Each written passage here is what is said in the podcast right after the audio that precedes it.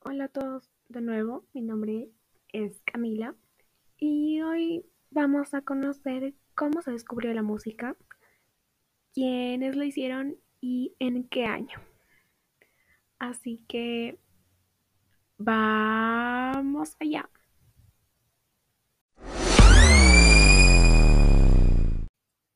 Ok, empecemos.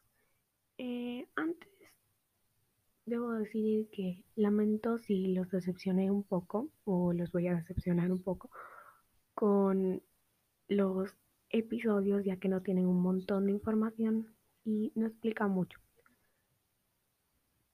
Pero igual voy a seguir. Ok, empecemos con ¿en qué año se descubrió la música? Bueno, la música no tiene un año específico de su existencia.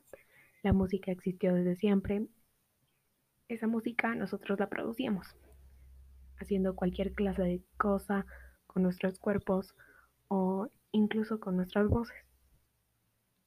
La primera pregunta, eh, sé que no tiene mucha información, pero esa es la respuesta. Ok, la segunda pregunta tampoco tiene mucha información, igual que la tercera. Y. Ok. Eh, voy a responder cómo se descubrió la música. Bueno, esta pregunta eh, ya dije que no tiene mucha información.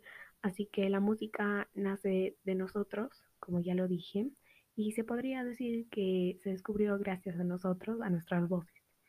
Ok, la última pregunta es, ¿Quién descubrió la música?